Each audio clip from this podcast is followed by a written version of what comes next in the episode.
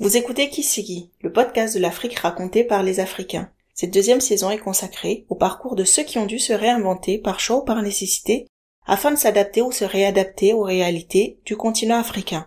Ils nous racontent leur cheminement et l'Afrique à travers leurs yeux. Je suis Elisabeth. Aujourd'hui, c'est Amelia qui nous partage son expérience. C'est le parcours d'une entrepreneuse en série qui n'hésite pas à partager son expérience en coachant d'autres entrepreneurs. Amélia rentre au Burkina Faso après un double master en management dont un en accompagnement de PME et entrepreneurs en poche. Aujourd'hui, elle a lancé plusieurs projets sous sa marque Farafi qui œuvre à mettre en avant l'homme noir. Pour elle, on sait que l'Afrique est riche. Mais savons-nous combien l'Africain l'est? On donne de la valeur aux ressources de l'Afrique, mais qu'en est-il de l'Africain lui-même? Elle a d'ailleurs fait partie de la sélection du programme d'accompagnement des jeunes leaders africains le Mandela Washington Fellowship. Ma première question pour toi est euh, combien de temps tu vas finalement rester à l'étranger? J'ai vu sur ton profil que tu as fait euh, des études en France, aux États-Unis aussi. Combien de temps tu vas rester dans ces pays-là et à quel moment tu te dis finalement moi c'est bon je rentre? Alors, j'ai fait dix ans, enfin dix ans d'année en année, mais euh, peut-être neuf, neuf ans et quelques en France. Euh, j'ai fini mes études, euh, j'ai obtenu un emploi comme chargé de des bénévoles dans l'entreprise Le Secours catholique international, mais au final, c'est pas vraiment ce que j'ai envie de faire. Donc je reste là mais mon cœur n'est pas là. Et au final j'ai jamais voulu rester en France. Ça n'a jamais été dans mes plans. Et je trouve même que dix années c'était beaucoup. C'est vraiment beaucoup par rapport à ce que j'avais en tête. Et puis je sors d'une rupture assez compliquée. Du coup j'ai pas j'ai plus d'attache. J'ai pas hum, de famille sur place parce que mon frère aussi est rentré quatre ans auparavant donc il y a rien concrètement qui me retient en France. Et là, je me dis bon, tu restes là à te chercher comme euh, beaucoup de jeunes africains que tu connais qui qui sont là à peiner pour trouver leur voie ou bien tu retournes chez toi. Quitte à ce que ton chez toi soit juste un point d'ancrage mais tu ne te tu ne pas à rester à rester au Burkina si tu trouves pas non plus ce qui te convient. Donc euh, dans cette alternative, je me dis bon, allez, moi j'y vais, je rentre chez moi, j'ai rien à perdre. Quand je suis rentrée, enfin quand j'ai décidé de partir, que j'ai rompu mon bail, que j'ai pris mon billet, que vraiment j'ai tout, j'ai bazardé, j'ai vendu mes meubles, euh, j'ai fait un vide dressing privé, j'ai appelé les amis de venir se servir. Mon frère me dit, tu es sûr que tu veux rentrer? Je dis, non, mais attends, c'est pas à deux jours de mon départ que tu me demandes ça. Non, je suis pas sûre que je veux rentrer, bien sûr, mais je suis pas sûre non plus que je veux rester. Donc, quitte à ne pas être sûre, franchement, je t'avoue que je préfère ne pas être sûre chez moi. Au moins, j'ai j'ai cette sécurité là d'être euh, tranquillement à la maison et puis voilà, de pouvoir me donner du temps pour, pour me retourner et puis chercher ce que je veux vraiment faire. Donc voilà comment est-ce que je rentre. Euh, pour les États-Unis, là-bas, j'y suis restée que deux, deux mois, donc c'est pas pas vraiment un séjour que je compte comme euh, comme si j'ai vécu aux États-Unis. Je suis allée pour une formation qui devait durer deux mois. J'ai fait la formation et puis je suis rentrée. Là-bas, ça rentre pas vraiment en ligne de compte. Ok. Et euh, tu sais pourquoi ton frère te pose cette question? Parce que lui qui est rentré quatre ans avant toi, euh, il te laisse te préparer quelques jours avant ton départ. Il te demande mais est-ce que toi-même tu es sûr? Ouais, je sais. Parce que lui, il est rentré. Déjà, il est rentré. Peut-être qu'il avait moins de euh, d'appréhension que moi à rester, c'est-à-dire qu'il avait pas de souci de, de rester en Europe, en Occident ça l'aurait pas dérangé, mais il a pas trouvé de travail non plus. Et contrairement à moi, il s'est dit bon, c'est un homme, il a vraiment besoin de pouvoir euh, se réaliser assez rapidement. Il peut pas se permettre de perdre du temps à, à faire un boulot en attendant. Donc, euh, il se dit qu'il va rentrer et il rentre. Et arrivé au pays, il fait quand même 11 mois avant de trouver un emploi. Donc je pense que tout ça, et étant l'aîné, voilà, il y a sa petite sœur aussi qui arrive. Donc je pense que c'est vraiment pour me dire ah est-ce que tu as pris en compte toutes les toutes les options toutes les données? Est-ce que voilà t'es sûr de toi? Est-ce que c'est pas mieux de rester te chercher là-bas plutôt que de venir te chercher au pays? Et de ce qu'on m'avait dit en tout cas à la maison ça n'a pas été 11 mois très facile. Voilà ça pesait sur le moral ça pesait sur l'ambiance à la maison et, et tout ça. Donc bon par contre, je sais pas pourquoi il m'a posé cette question deux jours avant mon départ. il a rassemblé son courage. mais c'est pour ça, en fait, la première phrase que je lui dis, je dis, mais tu peux pas me poser cette question deux jours avant mon départ. J'ai déjà donné, rendu mon bail, je fais comment? Je peux plus rester. Donc, euh, il y a une phrase que tu viens de dire que j'entends souvent et j'aimerais avoir l'explication dessus. On dit souvent, oui, aller se chercher en Europe, c'est toujours mieux que se chercher ici. Pourquoi on dit ça? Qu'est-ce qui rend se chercher, ces deux se chercher là euh, Il y a un qui est mieux que l'autre. Hmm. Là, je ne pourrais que te donner peut-être des hypothèses ou, ou des impressions. Parce que il y en a clairement qui partent à l'aventure. C'est ça franchement aller se chercher. C'est ceux qui partent à l'aventure ou bien qui ont fini les études et tellement ils veulent pas rentrer chez eux parce qu'ils se disent que là-bas certainement ça sera pire que ce qu'ils ont sur place. Ils préfèrent rester quitte à ne pas avoir d'emploi qui qui sied enfin qui sied euh, oui qui sied à leurs expectations et qui rentrent en ligne de compte de leurs études. Donc ils feront des petits boulots ou ils feront des boulots alimentaire, comme on, dit. Donc, je, je sais pas, je pense que mon frère, quand même, m'a dit ça parce qu'il s'est dit, les 11 mois qu'il a passé au Burkina à ne pas avoir d'emploi, certainement en France, il aurait quand même pu faire ce qu'on appelle les jobs étudiants. Et ça lui aurait tout de même fait une rentrée d'argent, il aurait pu subvenir à ses besoins. Et étant, après avoir passé, lui, il a fait 8 ans en France, après avoir passé huit ans à subvenir à tes propres besoins, que tu rentres et que pendant 11 mois, à 30 ans ou presque, ce sont tes parents qui doivent s'occuper de toi ou te donner de l'argent de poche, j'imagine que ça, ça joue quand même sur le moral hein, d'un garçon. Donc je pense que c'est surtout vis-à-vis -vis de ça et il se dit bon étant une fille peut-être que ça sera pas aussi facile pour moi de venir et de me battre sur le marché de l'emploi, de pouvoir convaincre ou en tout cas, j'ai vu ça comme ça parce que c'était un grand frère très protecteur. Il a toujours été. C'est, l'aîné. Il a deux petites sœurs, donc il a toujours été protecteur comme ça. Sinon, il sait, voilà, il sait que c'est pas lui non plus. Je pense pas qu'il serait resté en France pour se chercher dans le sens vraiment se chercher. Je pense pas qu'il aurait fait ça. La preuve, il a pas eu d'emploi. Il est rentré au pays.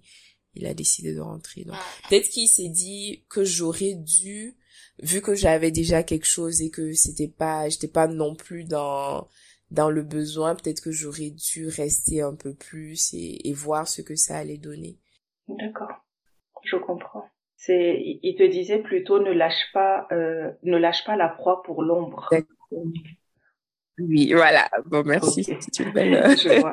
belle euh, donc tu arrives tu, tu finis ton vide dressing en France, tu as remballé tous les paquets, tu arrives au Burkina. Comment ça se passe? Oui. La, les premiers moments. Et ta première expérience, comment tu y arrives, la première expérience professionnelle, comment tu décroches, si tu en décroches ou si finalement tu te crées ton propre emploi. Et euh, est-ce que cette expérience-là, tu l'avais préparée? Ou tu as dû changer finalement de perspective pour mieux appréhender le terrain? Euh, je rentre, je vais même essayer de dater ça pour qu'on arrive à se suivre dans la chronologie. Je rentre en janvier 2016. Donc j'arrive, déjà ça faisait quelques années que j'étais pas rentrée. Après être rentrée chaque année, chaque année, pendant un moment, je pense que ça faisait peut-être deux, trois ans que j'étais pas rentrée. Donc j'arrive déjà, je suis très contente de, de voir tout le monde, on est, on est en joie et c'est un peu des vacances. Voilà, parce que honnêtement, je n'ai fait aucune prospection avant de rentrer. J'ai juste remballé mes affaires comme je t'ai dit, j'ai fait mes clics et mes claques, j'ai dit c'est bon, je rentre chez moi. Parce que j'aurais pas fait ça, je pense que je serais restée à retarder, retarder un peu l'échéance. Donc il fallait vraiment que ce soit une décision euh, très abrupte comme ça pour pour que je puisse rentrer. Pas parce que je voulais rester, mais parce que juste, euh, enfin, j'avais autant j'avais pas de perspective en France, autant j'avais pas de perspective au Burkina Faso. Donc c'était juste une décision à prendre et, je l'ai prise, je suis rentrée. Et donc, je vais, je vais revenir un peu. Là, tu me dis, j'avais pas de perspective en France, j'avais pas de perspective au Burkina. Mais en France, tu n'avais pas de perspective parce que tu n'étais pas épanoui dans ton travail ou bien tu n'avais pas de perspective parce que tu ne te sentais pas bien à cet endroit-là et tu te disais, je préfère rentrer chez moi. Je me sentais pas bien en France. Je me sentais pas bien à cet endroit. C'était pas, certainement, il y a beaucoup de facteurs. Comme je t'ai dit, je venais de vivre aussi une, une rupture qui n'était pas facile. Donc, je pense qu'il y a tout ça qui rentre en, en lit de compte. J'avais pas vu mes parents depuis longtemps. Je suis restée un bon moment avec mon frère qui est parti aussi. Donc, je, je me sentais plus bien là-bas. Autant les années d'études, ça va, j'avais des amis. Bon, chacun est parti, a fait sa vie. Il y en a qui ont quitté le pays, il y en a qui sont partis dans d'autres villes, il y en a qui se sont mariés. Donc, euh, tu perds un peu tout ce cocon que tu as construit pendant ces cinq à six années d'études. Et là, bah, tu rentres un peu, tu, tu grandis, donc tu es, tu dois te prendre en charge, tu es autonome, tu peux pas pleurnicher tout le temps, je me sens seul, je me sens seul. Et pourtant, tu te sens seul. Donc bon, et le travail dans lequel j'étais aussi, c'est pas c'est pas le truc qui m'épanouissait le plus au monde. Donc j'avais pas vraiment de perspective. Et là, c'était un stage que j'avais commencé et qui s'est mué comme ça en, emploi. Du coup, c'était pas non plus euh, un emploi pour lequel j'avais postulé en me disant tiens, je vais je vais acquérir de l'expérience ou je vais faire euh, carrière dans dans ce domaine-là. J'y suis arrivée c'était dans le cadre de mon stage, je pense, de Master 2 ou de Master 1, je me rappelle plus. Et donc, c'était des relations que j'avais nouées, un contact que j'avais noué. Et après, je suis retournée et j'ai commencé un emploi là-bas. Donc, c'était pas vraiment la carrière que je voyais, quoi. Il n'y avait pas de carrière là-bas. C'était vraiment, je sais pas si tu connais un peu ce cours catholique. Donc, c'était plutôt un truc social. Voilà. Mm. voilà. Donc, un peu comme Emmaüs euh, et tout ça. Oui, c'est exactement ça. Ah, au Burkina aussi, quand je dis que j'avais pas de perspective, bon, j'y suis pas rentrée depuis un moment. Quand j'ai fini de mon diplôme, je suis pas non plus rentrée, donc je savais pas trop ce qui se faisait d'un point de vue professionnel. Je savais pas ce qui pouvait matcher avec euh, mes aspirations. Euh, je n'avais pas de contact, je n'avais pas réseauté, comme on dit actuellement, il faut quand même réseauter pour pouvoir se dénicher un bon emploi. Donc je l'avais pas fait et j'avais pas demandé à mes parents aussi de le faire. Donc vraiment, j'avais pas de perspective non plus au Burkina Faso. C'était une époque, je pense, où je me laissais beaucoup porter par les opportunités. Je me laissais beaucoup, beaucoup porter par les opportunités. Donc, à ce moment-là, tu m'aurais dit, mais Amélia, qu'est-ce que tu as envie de faire comme emploi? J'aurais pas su te dire. J'aurais pas su du tout te dire. Donc, et j'étais pas dans une crainte, en fait. J'étais vraiment pas dans une crainte de me dire, ah, il me faut à tout prix travailler ou il me faut à tout prix évoluer professionnellement ou je sais pas quoi. Non, vraiment, j'étais hasta la vista, quoi. Donc, euh, j'arrive en 2016, euh, un mois, tranquille. Et entre-temps, mes parents me disent, bon, écoute, euh, là, quand même, tu es rentré définitivement. T'es pas rentré en vacances. Donc, un mois, c'est bien, on t'a laissé te reposer. Mais je pense qu'il serait temps que tu puisses, voilà, établir un plan de recherche d'emploi. Je dis, ah, je vous coûte si cher que ça. Donc, bon. avec euh, avec l'aide de mon père, de ma mère et de mon oncle, on établit une liste de d'entreprises qui potentiellement pourraient avoir besoin d'une personne qui a un master 2 en management international des PME et un master en euh, en entrepreneuriat. J'ai fait un master en management et stratégique euh, de l'entrepreneuriat. Du coup, tu as deux masters. Oui, c'est ça. Ok. Donc il y en a un déjà que tu avais dans ta poche pour entreprendre au cas où. Oui, tout à fait. Ou bien le master entrepreneurial, c'est juste pour accompagner des entrepreneurs. Parce que c'est deux notions différentes.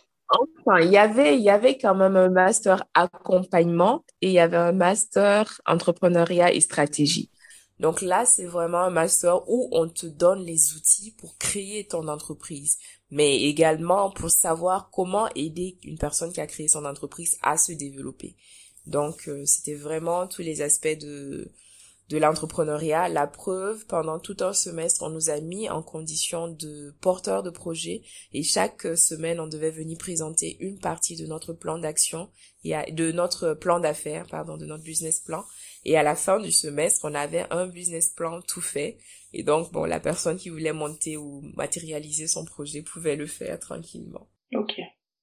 Euh, du coup, voilà, j'ai cette liste et je commence à prospecter, à tourner, à déposer des, des CV par-ci et par-là. Bon, j'ai pas vraiment de retour favorable. Donc, euh, euh, en mars, j'ai une cousine qui me propose de me trouver un stage dans une institution financière en attendant que je trouve un emploi dans ce qui me m'intéresse vraiment. Donc, elle me trouve ce stage-là, j'y vais au service clientèle. Bon, vraiment, au bout de deux jours déjà, maman me dit, bon, tu sais, tu peux arrêter, hein, si vraiment ça va pas. Parce que je rentre le soir à 18h et je vais directement me coucher jusqu'au lendemain matin, tellement c'est exténuant. Donc, euh, je lui dis non, non, le travail ou le manque de travail? Le travail au sein de, le stage au sein de cette institution. C'était vraiment très, très, très physique pour, euh, pour les stagiaires au niveau du service clientèle. C'était hyper physique. C'est-à-dire, vous soulevez des choses? Non, du tout. C'est euh, monter les trois étages 15 fois dans la journée. Parce qu'on te dit qu'en tant que stagiaire, tu peux pas prendre le l'ascenseur et que tu as quand même des courriers ou des dossiers à transmettre d'un niveau à un autre et à attendre le retour pour le ramener à la personne qui t'a envoyé. Donc, euh, bon, voilà. Aussi sportive que j'ai. C'est ça? C'est ce que je disais. ok. ok. Donc, quand tu es stagiaire, tu es coursier. Ok. Mais c'est pas mais c'est pas ce que tu dis quoi. T'es pas coursier parce que c'est c'est quand même des des chèques puisque c'est une institution financière que tu vas faire valider ainsi de suite pour débloquer des situations et tout ça. Mais au final, tu coursier parce que tu prends juste euh, un élément à un endroit A pour le ramener à un endroit B. Mais bon, voilà. Donc, pour te dire que c'était pas le truc non plus qui me passionnait, quoi. J'étais pas très contente de me lever le matin pour aller faire ça. Donc, c'était censé être un stage de trois mois. Et Dieu aidant, au bout de trois semaines, il y a eu un cabinet de consulting où j'avais déposé un dossier qui m'a appelé pour euh, un emploi. Et donc, euh, je vais faire l'entretien. On me dit, tac, tu peux commencer en début avril. Je dis, waouh, super. Donc, je viens, je dis merci à cette institution. Et puis, voilà, je ramasse mes clics, mes claques et je vais commencer là-bas. D'abord, en tant que stagiaire, pendant un mois. Et puis après, ça se mue en contrat de travail. Donc, j'avoue que j'ai pas vraiment peiné à trouver quelque chose. Hein, vraiment. Et pour ce que j'avais entendu, parce qu'en dehors de mon frère, j'ai quelques amis qui m'avaient clairement dit attention en rentrant, blinde-toi l'esprit parce que quand tu vas venir, ça va vraiment être la jungle. Soit tu travailles pour la famille, soit tu crées ton entreprise parce que tu auras du mal à trouver un, emploi autrement. Et des amis en France qui me disaient mais t'as trouvé quelque chose au Burkina? Pourquoi est-ce que tu rentres? Mais tu, tu es malade mais je dis non j'ai rien trouvé j'ai même pas cherché ah mais t'es sûr mais voilà. Donc je rentrais quand même avec des appréhensions hein, il faut que je sois honnête. Je rentrais avec beaucoup d'appréhension et là j'ai été mais bénie. Je, je vais dire j'ai été très bénie et j'ai trouvé un emploi. Et c'était un emploi dans un cabinet de consulting en marketing opérationnel en événementiel et tout ça. Et donc dans mon bagage de, de diplôme bah c'est quelque chose aussi qui, qui ressortait et je me suis très vite euh, acclimatée, j'ai développé mes compétences et j'y suis restée un an et demi quand même jusqu'à ce que je trouve autre chose et que je parte aussi ailleurs. Est-ce que en salaire, tu es satisfaite? Euh, tu as pu négocier ton salaire ou c'est un salaire qui t'a été imposé, tu es devenue indépendante directement parce qu'en France tu l'étais déjà, ou bien tu as fait le choix de rester chez tes parents pour euh, pour voir finalement comment tu vas faire? Comment ça se passe par rapport au terrain en fait, c'est ce que je veux dire. Mhm, mhm. J'avoue qu'au départ, il y a eu quand même quelques frictions au niveau du salaire parce que je suis rentrée avec euh, la promesse d'un stage d'un mois qui se serait mué en contrat de travail. Et au bout de trois mois, j'avais toujours pas ce contrat, donc j'ai j'ai dû dire que bon moi j'arrêtais parce que ça convenait pas et c'était pas ce qu'on s'était entendu. Donc après négociation, je suis passée d'abord en contrat de prestation de service avec euh, une évolution du salaire et deux trois mois plus tard, je suis passée en contrat de on m'a proposé un contrat de travail en durée indéterminée et que j'ai refusé. Bon, quand je dis ça, on me dit ah mais toi, c'est pas c'est pas du tout snob, c'est pas rien du tout, mais euh, je me voyais pas non plus durer là-bas indéfiniment. Donc euh, je leur ai demandé de me faire un contrat de travail à durée déterminée d'un an. Et à l'issue de cette année, si euh, de de leur côté comme de mon côté, il y avait toujours satisfaction, on aurait on aurait pu prolonger. Donc euh, oui, bon pour ce que pour ce que je j'étais, je faisais mes ambitions à l'époque, c'était pas mal comme salaire. Quoique même dans l'absolu, je pense que c'était pas mal quand même comme salaire. Après oui, j'ai j'ai évolué, j'ai eu plus donc je me dis ah, j'aurais pu avoir mieux à l'époque, mais pour être arrivé comme ça, avoir commencé juste euh, quelques mois auparavant et n'avoir pas eu d'expérience dans ce domaine-là, même en France, je trouve que oui, ça va. Et que c'est, c'est certainement mes compétences et mon dynamisme, ma proactivité qui ont valu que, que j'ai quand même cette rémunération et même qu'on me propose un CDI. Et étant donné que j'étais toujours chez mes parents, bon, j'avais pas non plus pléthore de dépenses à faire. Et c'était pas un choix hein, d'être chez mes parents. Jusque là, je suis pas mariée, je suis chez mes parents. Donc euh, bon, c'est pas un choix du tout. C'est la société. Tant qu'on n'est pas marié, on s'en va pas, c'est ça? Tout à fait, c'est ça. Et il y a eu cette discussion parce que clairement, j'ai demandé à partir vu que bon, je suis restée très longtemps seule. Il y a des habitudes, il y a un confort, pas que je sois pas confort, enfin confortable chez mes parents, ils ils m'épient pas, ils surveillent pas, bon ils demanderont oui tu étais où, tu es où, tu es passé où, ça va et tout. Mais voilà, rien que d'avoir à dire ah je vais X, je vais là, c'était un peu contraignant au début pour moi. Donc c'était c'était pas très agréable et j'ai demandé à partir, on m'a clairement dit non ce n'est pas possible, ce n'est pas négociable. Il te faut un tuteur sous ton toit pour que tu partes. Ok, je vois. Tout à fait, c'est ça, voilà, le, tuteur. Soit j'ai un emploi en dehors de la vie, soit, bah voilà, j'ai, j'ai le tuteur. Donc bon, je suis toujours là.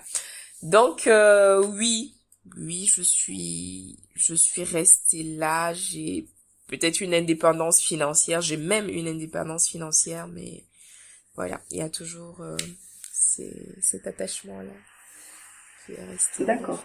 L'entrepreneuriat reste quand même quelque chose qui, que tu as en tête certainement. C'est pour ça que as oublié, tu as refusé le CDI. Oui. Euh, je vois que tu as été euh, quand même lauréate. je ne sais plus dans quel dans, dans quel sens d'ailleurs le, le, le truc se prononce. Chaque fois, je m'en mêle.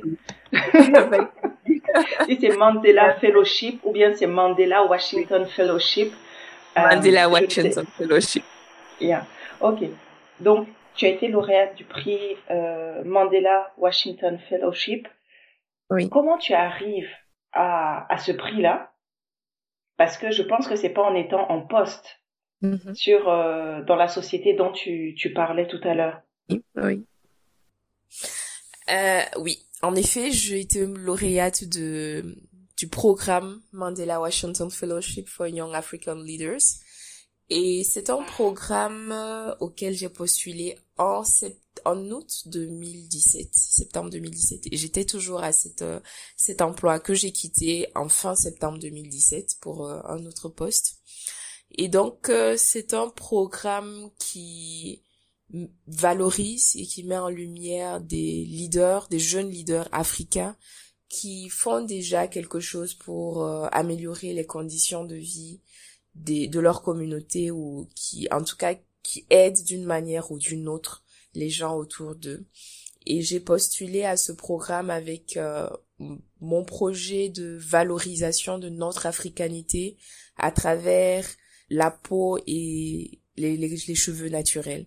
Parce qu'en étant en France, ce que je n'ai pas dit, c'est que en parallèle de mes études et de mon travail, j'ai ouvert une petite euh, entreprise de coiffure et les choses se faisant naturellement, je me suis spécialisée dans le le, le traitement ou comment dire l'entretien de du cheveu crépus. Donc euh, les gens venaient à moi parce que j'arrivais quand même à les coiffer, à démêler les cheveux, à leur donner des conseils qui au final les aidaient à se réapproprier leurs cheveux, à se sentir à l'aise avec euh, avec ça sans avoir envie de de se les étirer ou de se les défriser ou, ou ne même pas avoir besoin de les tresser parce que elle ou il arrivait à, à les gérer facilement. Donc c'est ça que j'ai proposé avec euh, un accompagnement à travers des produits issus de notre territoire. Donc les produits à base d'huile de Nîmes, de baobab et tout ça. Et donc qui allait aider à l'autonomisation des femmes qui produisent ces huiles-là. Du coup, c'est ce projet-là que j'ai proposé et parmi, je pense, 400 lauréats, 400 candidats au Burkina, on a été 10 à être sélectionnés. Et on est allé en août, non, de juin à août 2018 aux États-Unis pour, euh, pour une formation en business et entrepreneuriat. Ok. Et ce prix-là, ça vous permet d'avoir un réseau? Si vous êtes 10, ça veut dire qu'il y a un grand tri qui est fait. Mm-hmm. Est-ce que ça vous permet finalement de, de pouvoir avoir accès à plus de personnes, à vous construire un réseau? Tout à fait. Alors là, mais définitivement, définitivement. Parce que déjà, c'est 700 jeunes Africains sur le continent qui sont sélectionnés dans les 48 pays de l'Afrique subsaharienne. Donc quand tu arrives, tu es hébergé dans une université américaine pendant euh, un mois et demi environ, un mois, oui, un mois et demi, un peu plus, et tu as en contact 24 autres jeunes, parce que vous êtes 25 dans chaque université. Et donc c'est un brassage de d'idées, c'est un brassage de leadership, c'est un brassage de solutions à des défis que finalement on vit pratiquement tous dans nos pays, mais peut-être différemment. Donc ce sont des solutions que on se partage, qu'on développe et ce sont des liens qu'on tisse parce que tu vas forcément rencontrer des personnes dont les activités convergent vers les tiennes et qui vont t'aider aussi à, à élaborer quelque chose ou autre chose même en plus de ce que tu ce sur quoi tu travailles déjà. Et après tu as un sommet à Washington où c'est 700 enfin 699 autres personnes que tu rencontres. Et là également c'est un brassage multiculturel multi-intellectuel voilà multidisciplinaire. Et en dehors de ça, il y a les Américains même, parce qu'il y a des enseignants qui sont des professionnels, et c'est un programme qui qui met en avant le réseautage. Et du coup on te propose en fait des activités. Pendant le programme on te propose des activités optionnelles hein, où tu as l'opportunité de rencontrer des personnes qui évoluent dans le domaine du projet que tu as proposé donc c'est c'est un c'est un vivier immense en fait si tu sais en tout cas tant t'en servir et moi j'ai noué quand même des relations. Il y a une au Lesotho avec qui j'ai fait un partenariat, j'ai même fait un shooting photo avec elle qui a mis en place, qui a créé euh, une gamme de produits pour l'entretien des cheveux crépus qui est partie aussi de son histoire. En plus de ça, il y a un en Afrique du Sud qui lui valorise également la culture, l'histoire de, de l'Afrique à travers le théâtre, la mise en scène. Donc on a écrit un projet ensemble euh, qu'on a soumis à, à financement. Malheureusement, ça n'a pas été pris, mais ce sont des, des choses qui restent quand même dans le tiroir et sur lequel, sur lesquelles on continue de travailler. Donc, ce sont des, de grandes, de grandes relations. J'ai compris que personnellement, ça t'apporte beaucoup, mais sur le terrain burkinabé, est-ce que c'est quelque chose qui est reconnu déjà, ce prix-là? Est-ce que les gens savent ce prix, à quoi ça correspond? Parce que derrière, souvent, ce prix, on dit le prix euh, Barack Obama. on ne dit pas tous les, les, Mandela, euh, Fellowship, tout ça, on n'a pas le temps. Dit, on dit, je suis Oui, on dit Yali. Au Burkina, c'est Yali parce qu'il y a le, enfin le Yali, nous on est Yali, mais il y a le. Yali régional. Euh, là, c'est Dakar, c'est le Ghana, c'est l'Afrique du Sud et puis c'est le Kenya. Et il y a le Mandela Washington. là, ce sont les États-Unis, mais c'est le Yali. Voilà. Donc, on a même un réseau, un groupe WhatsApp, on a un mailing euh, euh, Yahoo, où c'est, voilà, ceux qui ont bénéficié de ce programme-là en font partie. D'accord. Donc, euh, c'est Donc même sur place, en tout cas, au niveau régional, c'est un apport. C'est un apport, oui. Et quelquefois, tu as des activités que tu veux mener. Et quand mhm. tu regardes juste dans ce répertoire, là, tu vois des gens qui peuvent t'aider, qui peuvent t'apporter. Et quand tu les contactes et tu dis, ah tiens, tu es Mandela de quelle euh, cohorte ou bien tu es Yali de quelle cohorte et que tu te présentes, ah tiens, c'est bien, ça vient, ah, ok, viens, installe-toi, raconte-moi. Et puis voilà, ça, ça ouvre des portes quand même. Ça ouvre des portes. D'accord. hommes, comme je t'ai dit, c'était se réinventer pour pouvoir mhm. s'implanter, se réinventer pour impacter et se réinventer pour se sentir aligné. Ah, et donc, euh, donc cette deuxième partie, je vais la consacrer à la réinvention. Parce que j'ai bien compris que le salariat ne te convenait pas, puisque tu as demandé un CDD. Pourquoi finalement tu as besoin de créer autre chose? Pourquoi tu as besoin de faire autre chose? Est-ce que c'est parce que tu as trop de temps? Ou bien c'est parce que tu, tu sens que tu es en dessous encore de, de tes capacités ou encore c'est parce que tu sens que le salarié, pour l'instant, ce que tu y fais ne t'amène pas où tu veux être. Ok. Euh, merci de la question. En effet, quand je reviens de du Mandela Washington Fellowship, j'ai en tête ce projet-là de mettre en place euh, un salon, un institut où les femmes peuvent venir se faire coacher, se faire accompagner dans dans cette redécouverte de leur identité africaine. Sauf que, au contact de ces personnes-là, comme je dis, il y a des projets, d'autres projets qui naissent de ce que tu as initialement.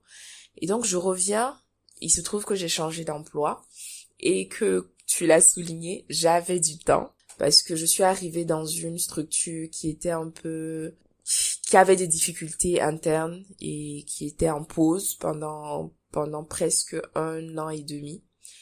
Et moi, à côté, avec des amis qui ont mis en place une euh, start-up en agroécologie, en agriculture, en accompagnement des, des producteurs.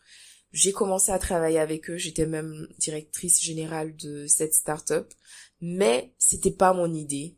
Donc, je, je suis restée là pendant plus d'un an mais sans vraiment être dedans. Et clairement, on en a parlé, je leur ai dit non, c'est, je, je suis pas dedans, c'est votre idée, c'est vous qui l'avez montée et moi je vous accompagne, mais je suis pas dedans. Donc je me vois pas légitime d'être à la tête de, de cette structure. Du coup, à un moment donné, voilà, ça s'est fait comme ça, on s'est, on s'est laissé, je suis restée associée quand même de la start-up.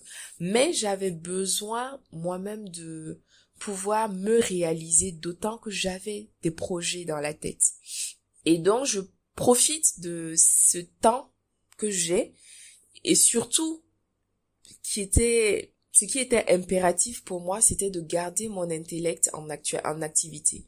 Parce que de rester dans cette structure et de pas avoir vraiment d'activité pendant tout ce temps, ça me, ça me fatiguait moralement et intellectuellement. Donc, quand je suis revenue des États-Unis, j'ai commencé à travailler sur un projet, une ligne de vêtements qui mettait en valeur, enfin qui met en valeur nos étoffes africaines. Donc au Burkina Faso, c'est principalement le Faso d'Anfani. Et j'essayais de voir comment est-ce que je pouvais allier ça avec mon projet initial de valorisation de notre africanité.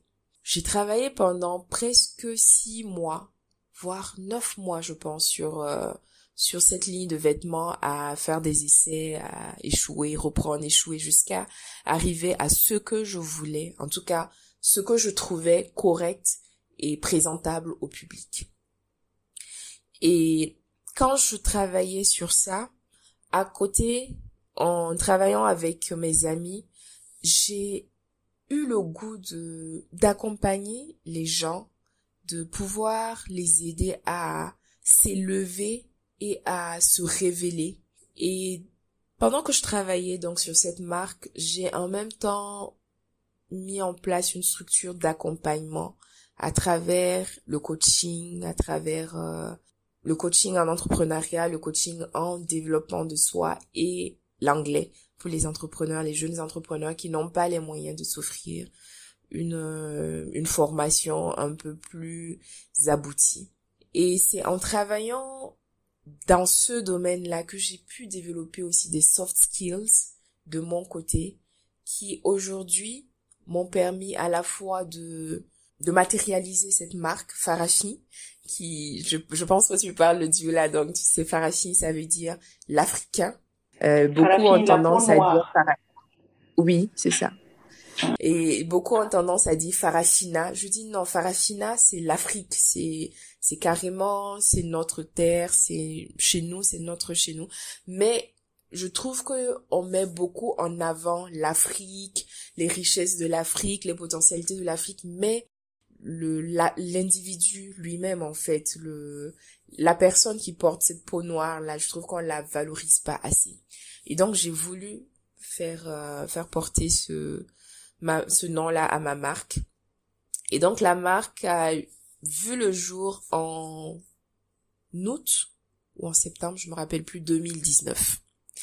Et pendant que je travaillais sur cette marque et que les gens, comme je t'ai dit hein, tout à l'heure, je travaille beaucoup sur les opportunités. Et donc les gens venaient à moi et me demandaient des conseils pour euh, pour s'habiller ou des conseils pour offrir des cadeaux euh, aux gens ou des conseils pour euh, organiser des événements. Je me suis dit tiens, étant donné que je veux valoriser tout ce, ce côté-là et accompagner les gens à se révéler et à s'élever, j'ai commencé à proposer des services de livraison surprise qui avaient ce plus-là de ne mettre, de ne proposer que des produits locaux. Donc, euh, soit des produits alimentaires locaux, soit des produits de la maroquinerie locale, soit des accessoires de mode, en tout cas que des produits locaux. Et donc est née euh, la troisième euh, structure, Farafin Surprise. Donc la structure d'accompagnement, c'est Farafin Care. Et voilà où j'en suis arrivée à avoir une activité para-professionnelle, mais en continuant d'être salarié. Parce que après avoir... Oui? Mm-hmm. Non, non, je te laisse. D'accord. Après avoir mis en place tout ceci et avoir vu vraiment senti le potentiel qu'il y avait en moi, je trouvais que je perdais énormément de temps dans cette structure. Je trouvais que je, je me tuais moi-même intellectuellement. Donc j'ai commencé à postuler pour euh, autre chose, pour euh, sortir de, de cet endroit. J'ai postulé pour un projet de marketing en BOP, Base of Pyramid, et je n'ai pas été reçue, je n'ai pas été retenue. Cependant, pour euh, parce que j'avais pas le nombre d'années d'expérience requise.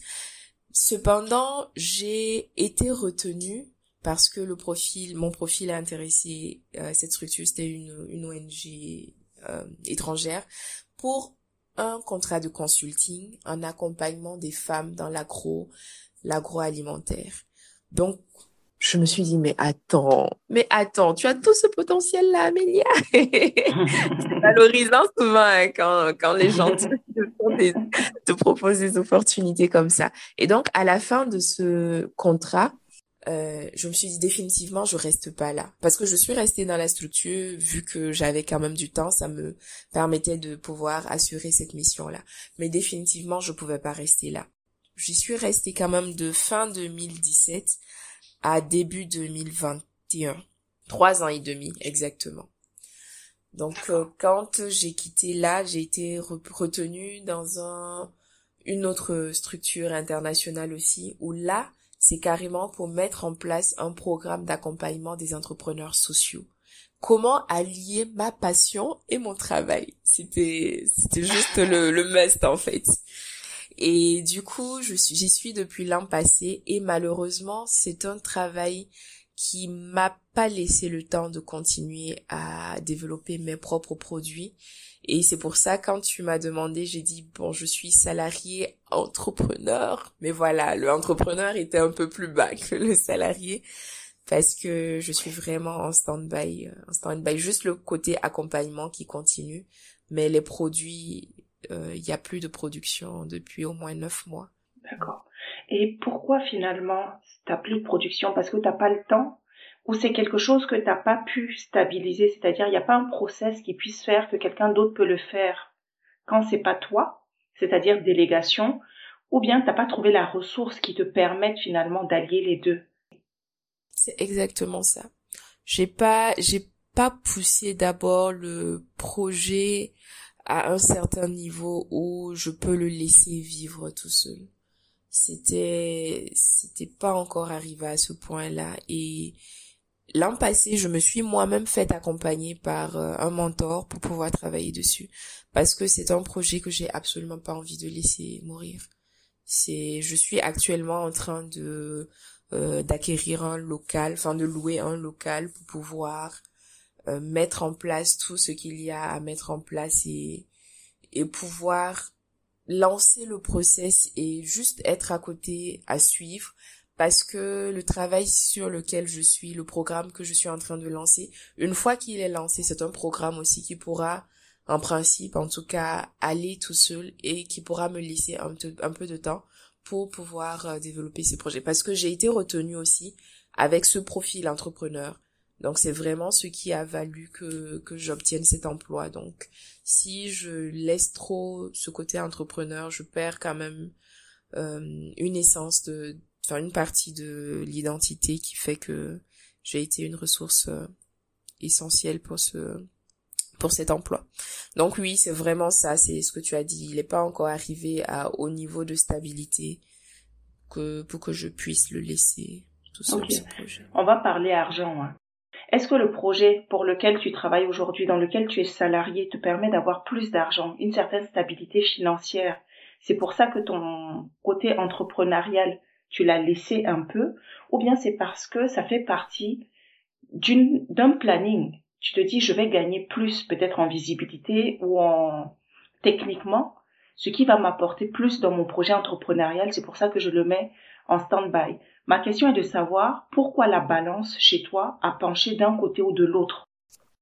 Je me suis très longtemps posé la question parce que j'ai des amis, des, des connaissances qui ont eu ce courage-là, c'est un mot-clé hein, pour moi, ce courage-là de laisser leur emploi salarié, de se lancer euh, pleinement dans l'entrepreneuriat. Je pense que quelque part, c'est ce courage que j'ai pas encore eu, que j'ai pas encore, mais également, je pense pas que je ne puisse pas allier les deux.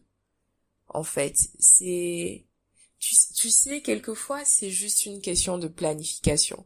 Parce que je sais qu'actuellement, je le sais, euh, comme je te dis, je me suis fait accompagner et même, euh, euh, c'est dans les discussions que j'en suis venue à lui dire, bon, tiens, accompagne-moi. Parce que je sais que je peux, en fait, je, je peux le faire, je peux faire ces, ces deux-là si j'arrête de me disperser un peu partout, à, à vouloir être dans les projets des uns et des autres. Mais c'est quelquefois je dis ça, c'est un peu comme si je, je me monte la tête, mais j'ai eu peur à un moment donné du succès de la marque parce que j'en étais venue à faire du corporate. Il y a des entreprises qui me contactaient pour euh, concevoir des vêtements pour eux, des, des t-shirts, des polos. Pour eux, j'en suis venue à organiser des, des soirées, des fêtes, des enfin des événements comme ça, décorer des des Tu t'es auto-saboté dans le cadre de la structure. Le succès te faisait peur. Oui, de d'événementiel et j'ai eu peur. Franchement, j'ai eu peur parce qu'au début, je le faisais mais sans vraiment me dire tiens ça peut être quelque chose de, de grandiose. Je faisais parce que j'avais envie parce que vraiment c'est quelque chose que j'ai envie de faire c'est quelque chose que j'aime surtout. La marque de vêtements là j'ai plein de, de projets. Je dessine des vêtements qui, qui sont posés. Je me dis bon je vais les lancer je vais les concevoir. Mais j'ai pas encore eu ce courage là en fait de, de me dire bon je vais plutôt faire pencher la balance du côté de, de l'entrepreneuriat. Cependant, le côté accompagnement est pour moi quelque chose d'important. C'est quelque chose de primordial parce que je me sens pas évoluer moi tout seul si je peux faire évoluer aussi d'autres personnes. C'est pas c'est pas égocentrique ni rien mais c'est comme ça en fait que je que je vois les choses je me dis qu'il y en a, moi je trouve que j'ai des potentialités. Vraiment, je peux, si je veux, je me donne les moyens, je peux. Mais il y a des personnes qui ont besoin d'un accompagnement un peu plus poussé. Et donc, je me dis qu'en travaillant sur ce projet, bah moi également, ça me booste en fait dans mon activité. C'est à rencontrer d'autres entrepreneurs que j'ai développé ces projets. Donc, pourquoi ne pas continuer dans ce dans ce cadre là et bah ça me fait rentrer de l'argent aussi hein. c'est pas je suis pas payée à millions c'est sûr mais voilà c'est ça me fait rentrer de l'argent et ça me permet aussi de financer tout de même les projets que je continue de faire à côté. Voilà. Voici un peu le la nébuleuse qu'il y a dans mon esprit actuellement. Aujourd'hui parce que tu te fais accompagner j'ai compris que tu as tu as suivi quand même quelques, on va dire quelques formations qui te permettent peut-être de construire ton, ton cheminement. Est-ce que tu as, ta prochaine étape en tête? Est-ce que tu sais pour toi ça, ce qui va être ta prochaine étape dans un an, dans trois ans ou dans cinq ans? Ma prochaine étape, déjà dans six mois, c'est que j'ai repris la production de, de la mhm. marque de vêtements et que j'ai changé profondément la structuration. Euh, ma prochaine étape d'ici, on va dire euh, décembre, c'est que le service de livraison il soit réactif et que là je n'en suis je n'en sois plus en fait que je n'en sois plus j'ai essayé ça par contre j'ai essayé de de laisser quelqu'un d'autre euh, le gérer mais je suis pas encore arrivée au point de la confiance absolue ou peut-être que je n'ai pas réussi à partager ma vision suffisamment, que la personne puisse me montrer que euh, la personne aussi a reçu cette vision-là. Ok. Et les produits finalement qui t'ont permis d'avoir, euh, d'être lauréat du, du, Yali, ces produits-là, est-ce que tu continues? Est-ce que c'est un projet que tu as abandonné? Ou bien c'est un projet en stand-by et ça aussi tu cherches comment le, le faire euh, revivre? Ce projet, c'était plutôt un projet de coaching et d'accompagnement. Et donc ça, je continue. Ça, je continue parce que c'est ce que je fais. Je suis, enfin, j'ai les cheveux naturels, donc naturellement, ça va de soi pour moi de de pouvoir accompagner, de pouvoir conseiller les les gens qui ont envie de d'avoir des cheveux sains, d'une peau saine. Donc ça, c'est pas quelque chose que j'ai j'ai abandonné. Seulement, je ne le fais pas euh, à l'envergure que j'avais proposé pour le Yali. Je le fais pas à cette envergure-là. D'accord. Mais est-ce que tu es payé pour tous ces accompagnements-là? Parce que tu accompagnes des entrepreneurs, tu accompagnes des gens sur euh, oui, oui, oui. leurs cheveux. Pour l'accompagnement des entrepreneurs, je suis payée. Mais pour les cheveux, c'est juste des conseils. J'ai une page Facebook euh, où je partage des conseils où je fais des vidéos. J'ai un compte Instagram pour ça, bon, qui n'est plus animé. Mais ça, c'est juste, c'est gratuit, en fait. D'accord. Par contre, pour les entrepreneurs, ça, oui, ça, c'est, puisque j'ai carrément développé cette compétence de consul, de consultance à côté. Donc, euh, je, j'accompagne sur la RE, j'accompagne sur, euh, euh, comment dire, l'écriture de, de ton plan d'affaires, j'accompagne sur la visibilité. On va arriver à la dernière euh, à la dernière partie, mais avant cette dernière partie, j'ai une j'ai une question. C'est est-ce que tu as eu des moments où tu t'es dit est-ce que c'est pas mieux que je reparte en France? Non, Jamais. J'ai eu des moments où la France, France m'a manqué, ça c'est vrai, où certains conforts, certaines commodités, ou juste l'atmosphère de la France m'a manqué, ou des moments de vie en France m'ont manqué, mais pas la vie en France euh, à proprement dit. Qu'est-ce qui t'a manqué de la France? Euh, de pouvoir sortir me faire un bon restaurant. Déjà de pouvoir savoir même où trouver un restaurant en fonction de ce que j'ai envie de manger. Ce qui n'était pas forcément le cas ici il y a cinq ans, il y a six ans.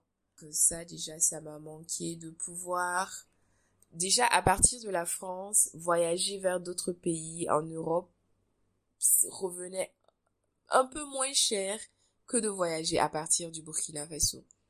Déjà, pour aller à Abidjan ou à Dakar, ça coûte euh, bonbon. Donc voilà, ce côté-là également m'a manqué. Comment tu te sens aujourd'hui au Burkina? Est-ce que tu as l'impression que tu as atteint vraiment ton plein potentiel? Au Burkina parce que c'est ce qui t'a fait finalement quitter la France? Ou bien est-ce que tu penses que tu aurais été mieux ailleurs?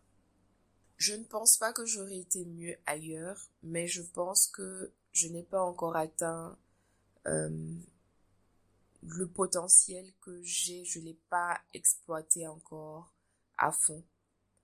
Parce que je pense que je peux, je peux donner plus à ma, à ma société, à ma communauté.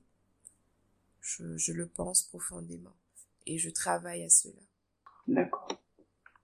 Sur place, qu'est-ce que tu penses apporter? Parce que j'ai interrogé beaucoup de gens, souvent ça revient, j'avais envie de participer, j'avais envie de contribuer, j'avais envie de transmettre un peu ce que moi aussi j'ai appris. Toi, est-ce que tu penses que tu as un impact sur place? Ou bien tu as plutôt l'impression que c'est un impact sur toi-même que tu as eu?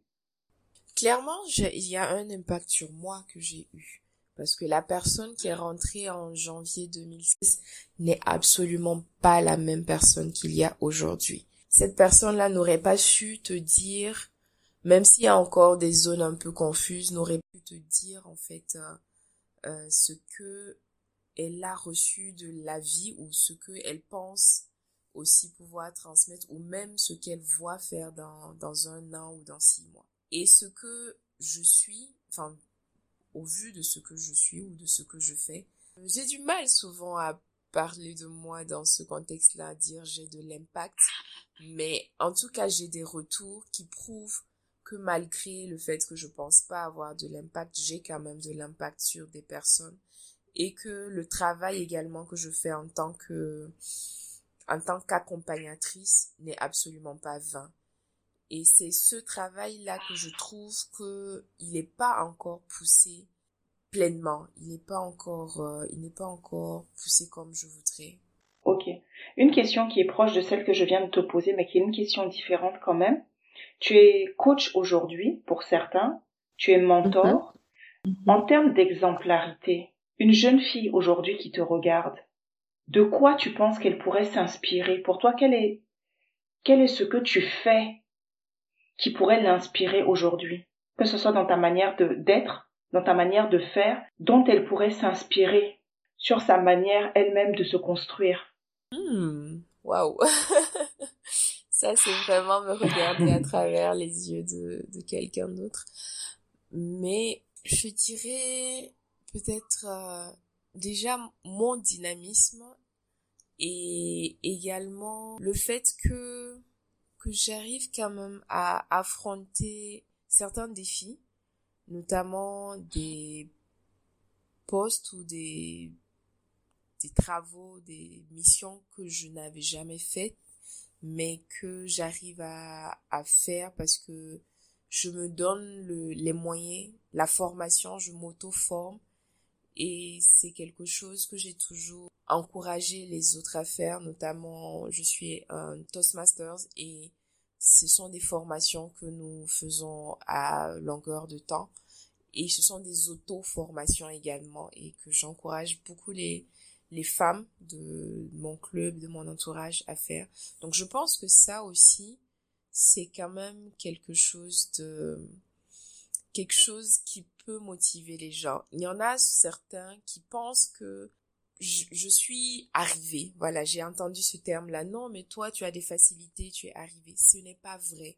C'est parce que je me suis formée et c'est parce que je n'ai pas eu peur d'aller vers, de sortir de ma zone de confort et d'aller vers des endroits où je n'étais pas, où je n'avais pas d'assise, où je n'avais pas d'appui et où, vers lesquels je n'avais pas non plus la certitude que ça allait fonctionner, mais que je me suis dit, bah, je me donne tout de même les moyens et si cela ne prend pas, j'aurai vraiment appris quelque chose. Donc je pense que ce côté-là également, c'est quelque chose qui arrive à, à motiver les personnes qui me côtoient et qui arrivent à leur dire, bon tiens, c'est c'est quelque chose que je peux moi aussi prendre en considération et peut-être l'appliquer. Ok. C'est quoi un Toastmaster? Toastmasters International, c'est une organisation à but non lucratif qui forme les gens en art oratoire et en leadership. Donc euh, c'est une voilà, il y a on a beaucoup d'autres d'autres formations notamment en soft skills euh, beaucoup de gestion d'équipe, gestion de projet, gestion de conflits. Il y a plein de choses en tout cas qui nous sont fort, fort, fort utiles dans ce qu'on fait dehors. Ok. Ok. Je pense que je t'ai posé toutes les questions que j'avais. Est-ce qu'il y a quelque chose que tu aimerais rajouter? Pas vraiment, mais juste j'ai envie de dire aux gens de ne pas de pas trop trop se poser des questions. C'est vrai que quelquefois c'est important hein, parce que il y a des questions si je me les étais posées peut-être que à ce stade-là je serais déjà à un niveau où je serais peut-être un peu satisfaite de de ce vers quoi est-ce que je veux tendre mais il faut pas se poser trop de questions je me serais posé des questions je serais pas rentrée au Burkina au moment où je suis rentrée et j'aurais peut-être pas fait les choses que que j'ai faites et je serais pas aussi quand même euh, épanouie parce que je suis épanouie. Je suis épanouie, je je vais pas mentir, je, je suis vraiment épanouie. Donc euh, juste se donner les moyens, se poser de bonnes questions également parce qu'il faut pas non plus avancer à l'aveuglette. C'est vrai qu'il faut écouter ses intuitions, écouter euh, ses passions, mais il faut tout de même prendre conscience de l'environnement, de du contexte dans lequel on est. Et puis voilà, je pense qu'il faut il faut y aller quoi. Il faut y aller. Et comme m'a dit quelqu'un, surtout quand je travaillais sur ma marque, quand en fait si tu si tu sors un produit abouti à, ton sens, c'est que tu l'as sorti trop tard parce que c'est pas toi qui va juger qui juge ton produit ni ton service. Ce sont les gens à qui il est destiné. Donc euh, vas-y. Et si tu traînes aussi, bah il y a des gens qui viendront prendre ton idée et ça m'est arrivé mais un millier de fois et tu auras l'impression que les gens t'ont volé ton idée, mais en fait, non, les gens sont pas dans ta tête. C'est juste que les gens ont eu aussi leur idée et qu'ils ont eu le courage de, de mettre ça en pratique. Donc, il faut, il faut vraiment y aller. Ok, super. Merci beaucoup, Amélia. Merci pour ton temps. Merci beaucoup à toi. Merci pour cette idée.